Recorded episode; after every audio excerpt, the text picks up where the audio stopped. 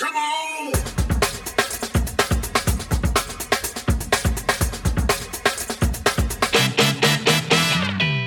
工場の削らない話。このラジオはすべての働く人へ送る仕事へのヒントを探る町工場系番組です。日本作り出す代表角野海地と私フリーアナウンサー兼ファクトリーナビゲーターの深井亮がお届けしています。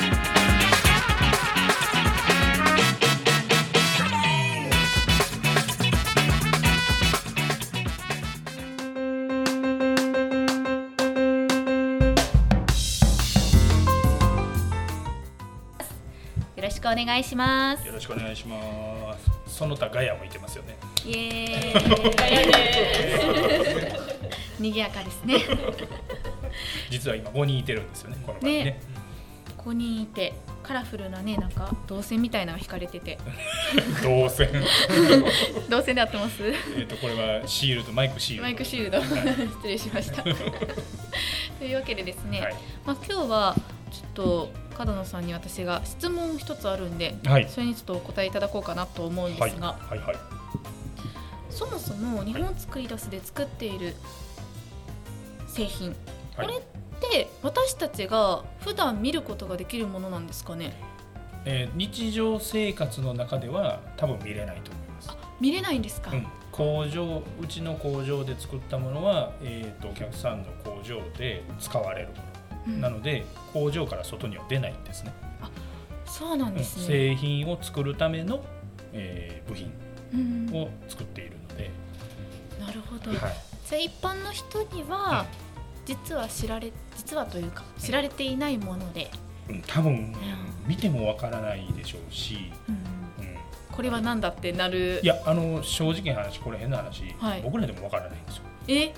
作ってはいるけど、はい。これ何に使われてるんだろうみえー、っていうのもありますね。町工場ってそういうの多いんですか？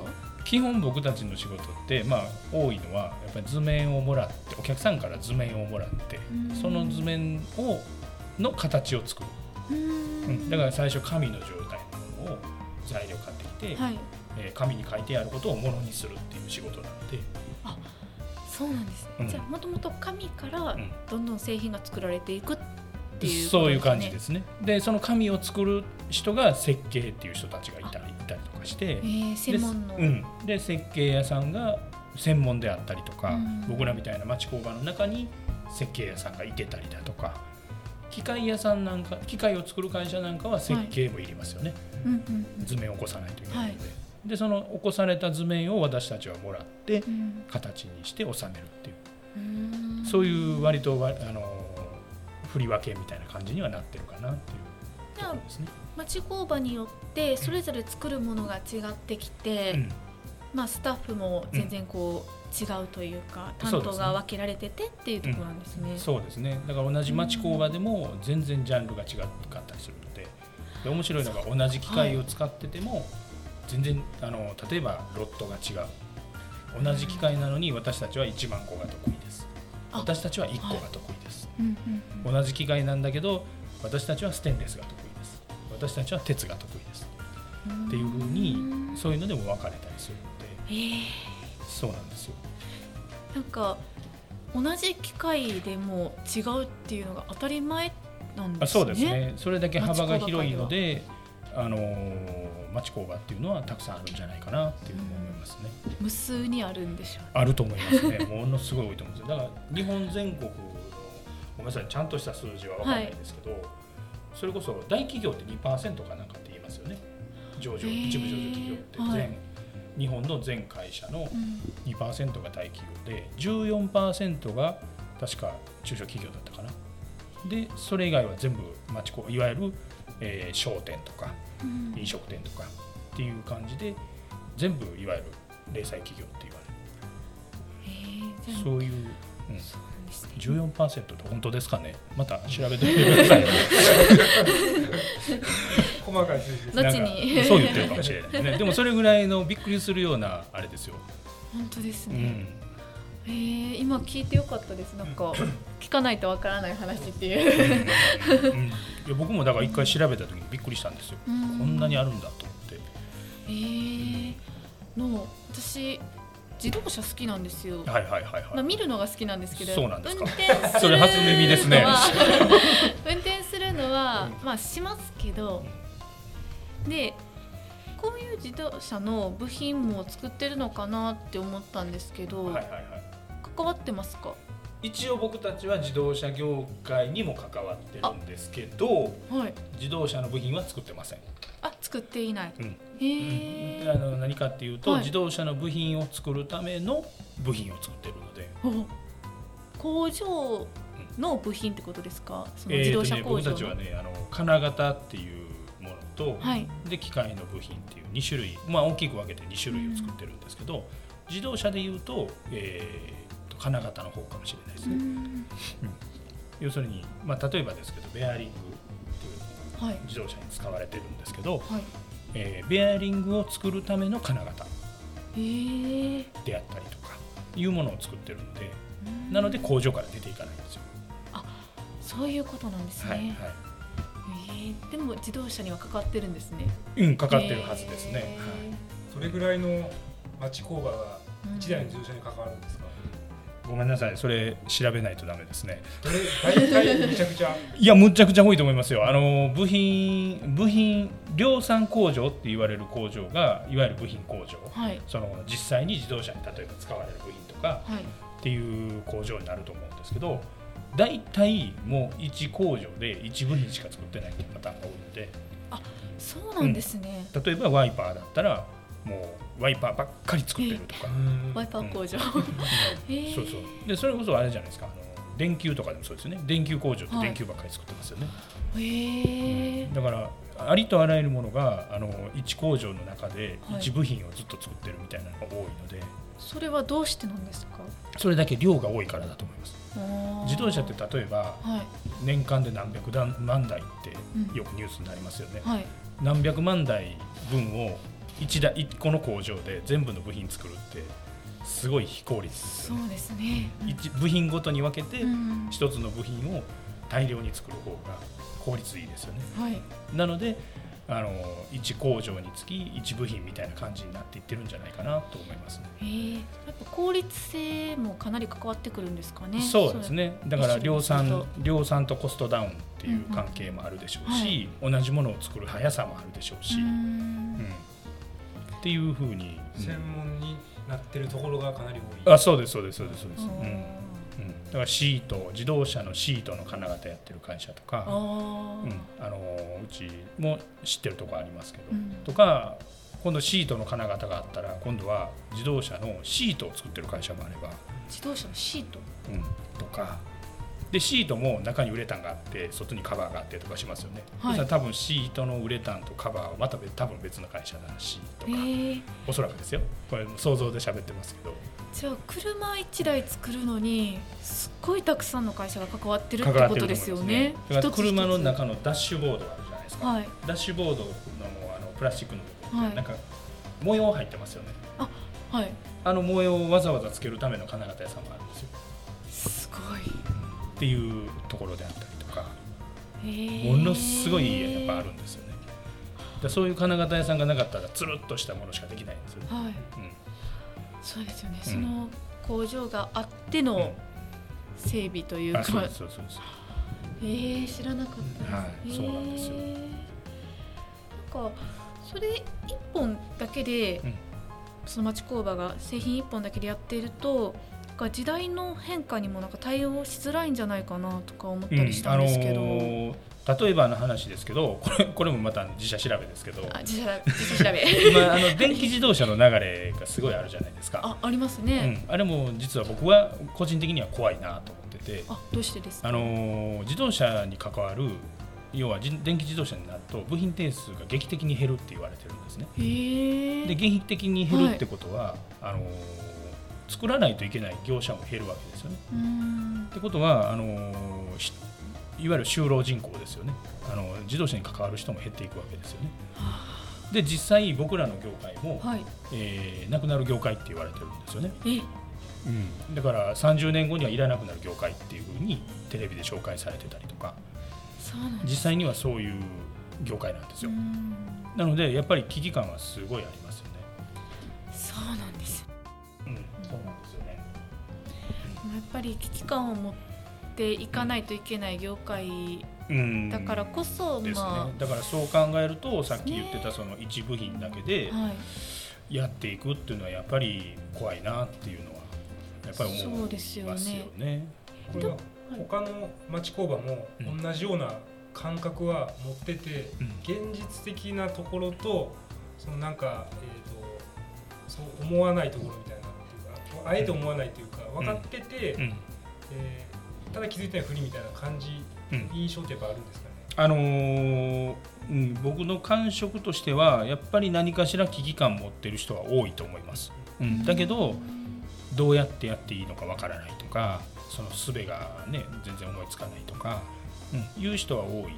だけどまた戻ってきますけどそれに対して危機感を持ってる人っていうのは非常に多いんじゃないかなと思いますね。うん、だからやっぱりよくホームページの制作なんかもねうちはい。やってますんで、あのそこの話でいくとやっぱりそのなんでホームページ作るんですかみたいな話になった時に、あのやっぱりちょっと集客を強化していかなあかんとかなんで集客するんですかって今まで一本でやってきてたからはい、やっぱりうん。あの怖い危機感があるとかもっとお客さん幅広げとかないといけないとかうん。いう人がやっぱり増えてるんですよね。それでホームページの、えー制作の依頼なんかも結構いただくんですけどでそういう意味でいろいろ話してるとやっぱりそういうお客さんそういう同じ業者の人たちって多いんだなっていう印象はやっぱり持ちますよね。へうーん。やっぱり今一番すぐできることとしたらなんか違う、えー、とやってないことをやって、うん。選択肢を増やしておくっていうことなんですかね。ああのだと思いますね、まあ、もっと言うと情報を集めるっていうことかなっていうのとで僕なんかがやったのはその集客を強化するっていうことで幅を広げるようにあの持ち込んでいったんですよね、うん。だからまあ情報を集めるっていう、うん、ことと次にやれることといったらやっぱり集客ちょっとでもできるように何かしらあの動き出していくっていうことじゃないかなと思うんですけどね。うん。それが動き出せる人もいればやっぱりってちょっとね立ち止まってしまう人もいるっていう中でどういうことがなんか大事なんですかね？うんとね、心っていうかマインドみたいなものなんですかね？あとね、あの町工場って社長があのトップの職人であり、はい。社長がトップの営業マンであり、うーん。ごめんなさい。っていうとこがすごく多いと思うんですよね。で、僕なんかもう個人的に思ってることは、社長があのトップそういう職人のトップ、営業のトップ両方やってるっていうのを早く出さないといけないんじゃないかなとうん思ってて、うん、要するに作業時間なんですよね、それって。はい。営業時間営業する時間もそうだし、えー職人としてやってる時間も、うん。で皆さんやっぱものづくり好きなんで、うん。しょうがないといえばしょうがないんですよね。だけどクリエイティブな時間っていうのを増やさないとはい。そこに行きつけないんじゃないかな、次の次のうちの会社の次のステージのために何をしようって考える時間ですよね。もしくは考えついたことを、うん。えーやろうっていう時間がいりますよね。うん。で大体皆さん時間がない。忙しいっていうふうにその忙しさを言い訳にしてやらないっていうことはやっぱりあると思うので、うん。うん。今今は生活できてるからいいとして、でもただそれに早く手打っとかんとまずいみたいなことですね。そうですね。そうやと思います。あうん。の先手先手を打つっていうですね。例えばうちなんかやったらホームページで集客してますけど、はい。えーホームページの集客ってやっぱり1年かかるんですよね。結構かかりますね。うん。早くて半年なんですよね。半年から1年かけて集客が定着してくるってはい。いうサイクルがあるうので、ん。うん。じゃあ1年前から少なくとも動かないといけないんですよね。ね。集客しようと思ったら。うん。ってことはクリエイティブな時間を作ってクリエイティブな時間を使ってその集客を始めるっていうことはうん。もうやっていかないといけないですよね、もうすぐにでもやらないと間に合わないというか、うん、それをいつ気づいていつやり始めるかっていうのが。今でしょってやつですよね。昔入りましたけど。でも逆に考えるとね、あのー今やれる時代じゃないですか、あ、そうですね。前もお話したかもしれないですけど前まで全然できなかったことが、うん。今僕らみたいなあの町工場レベルでもやれる時代になってるんですよね、うん。それはやっぱり大きな進化じゃないかかに。時代がこう応援してくれてるというか、うん。ある意味。それこそツイッターでね無料でアカウントを作ってね。つぶやくだけでもいいじゃないですか。で SNS ツイッターは速攻性があるので、はい、うまくやれば結構もう1週間でも問い合わせ来たりするうん。で、うん。だからそれをうまくどれだけやるかやってみるかどうかっていうのはポイント大きいんじゃないかなと思いますね。もうやる気次第みたいなところはい。ありますよね。はあると思いますね。そうですね的なところでは。えー、まあなんかこういう IT 系だったりそういう発信力にまあね力も入れてらっしゃるということで、はい。まあ仕事の幅を広げていますよね。いろんな事業を、はいそうですね、はいはいはいはい。日本作り出すとして、はいはい。まあね金属加工のね。まあ、製品を作るだけじゃなくって、うんうん。いろんな幅広げてると思うんですけど、はい。なんかメリットとかデメリットを感じるものってありますか？あのー私たちの場合はその金属加工の会社でありながらホームページの制作とかシステムの販売だったりとか、っていう風なところにこう幅を広げていってるので、うんゼロベースなんですよね。うんなのでやっぱり時間はかかります。そうなんですあのね。システムなんかに至っては、えーお客さんに売れたっていうまで3年かかってるんですよ。三年かかったんですね。はい、だからいわゆる事業化っていう言葉で言うとするならば、あのあ結構売れるようになったねって言われるまで3年かかってるので普通割となんて言うんでしょう1年あかんかったらみたいなはい。言葉もあるじゃないですか、はい。そういう意味で言っても3年粘ったんですよね。で3年でやっと売れ始めて、うん。で今では立派な柱に育ってるし、うん。でホームページの制作にしてもやっぱりそんなすぐすぐじゃないですし、うん。だから何かものが作れる中で、えー幅を広げるっていうことだったら簡単だったんですけど、うんあの全くゼロから新しい仕事を生み出したので、そういう意味ではすごくあのデメリットといえばデメリットですね。まあ少しちょっと時間かかってしま。そううですね。そうですね。まあそのねその分、うんうんまあなんでしょうこう軌道に乗っていくとかなりうんうんうん重要な部分にはなるんですよね。あのー少ないとは思いますね。あのーいわゆる同業他社さんの中でじゃあうちもホームページ作りを町工場としてやっていこうっていう会社がどれだけいるかってほとんどいないですよね。うん。町工場としてシステム売っていこうっていう会社いるかっていないですよね。うん。だから時間はかかる分でもやっぱりあの同業他社は少ないっていうメリットはありますよね。確かにここしかやってないっていう強みになりますうんもん。ね。そうですね。うん。これで、まあ、もしこうさっき言ってたあのなんか時代の変化も一応二択を取れるわけですよね。うん。うん。うん。うん。そうですね。でものづくりの企業がよくじゃあ幅を広げるっていう意味で言うと、はい。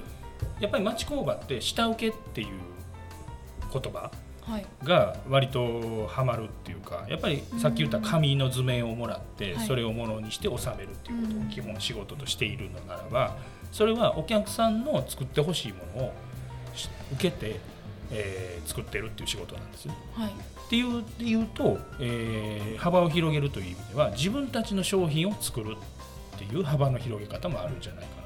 あ逆にそれをしていかないといけないかなとも今いろいろ聞いて思ったんですけど、うん、自社製品のせいですね。うんで、まあ、いきなりそこまでいくとやっぱりさっき言った設計屋さんがいるとか、うん何が売れるんだとかそれこそ売る力も持たないといあけないですよね。ね。そうするとやっぱり売る力って伝える力にもなってくると思うので、まずはその集客をする力をつけるうん伝える力をつけるっていうのが多分順番的にはいいかなっていう思ってて、じゃあ、えー自分たちで集客幅を広げてみよう今まで取引先10社しかなかったけど、えー目指せ20社とか目指せ30社とかやってみようとかっていうふうにして幅を広げるっていうことをまずやってみてもいいかもしれないですね。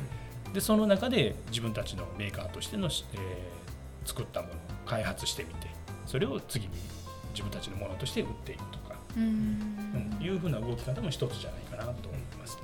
うんまあ工夫でいろいろね、こうつながっていくというか、うんうんうんこっちがダメだったらこっちしてみようみたいな感じ。柔軟性も必要ってことうんですよね。うんいるかもしれない。あの、うん。まあ、チャレンジ精神かもしれないですね。あうん、結構僕もやっぱ製造業の業界入ってまだまだあの若造って言われるぐらいのねあ、はい、ね、あれですけどまだまだ若造ですよ。す。あのー業界入って今何年目だろう、えーっと15年目ぐらいなんですけど、はい。まだまだ若造の域なんですけど、うん。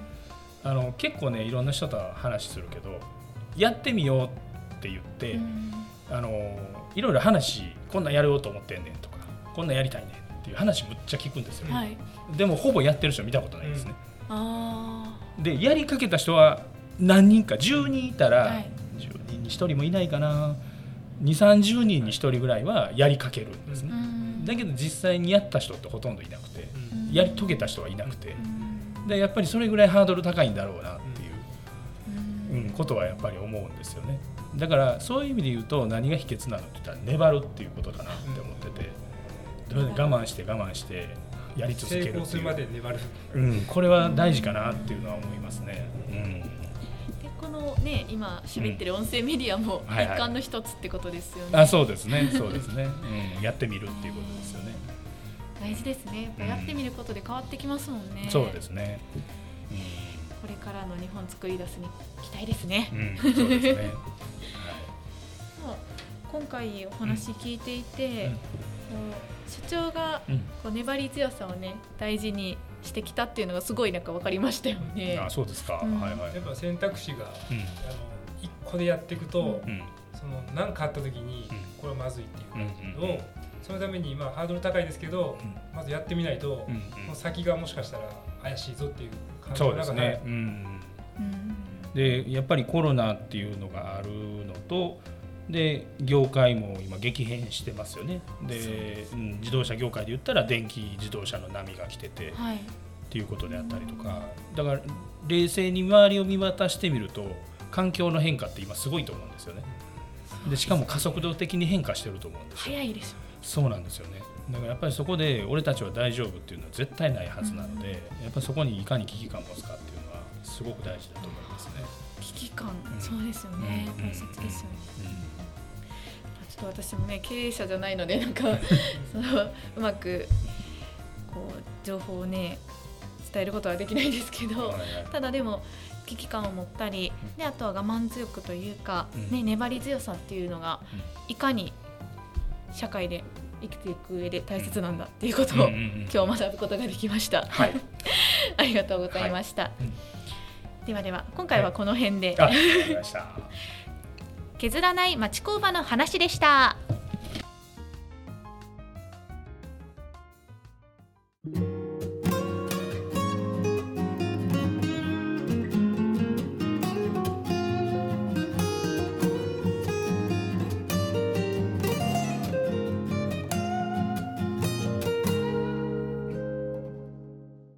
町工場の削らない話。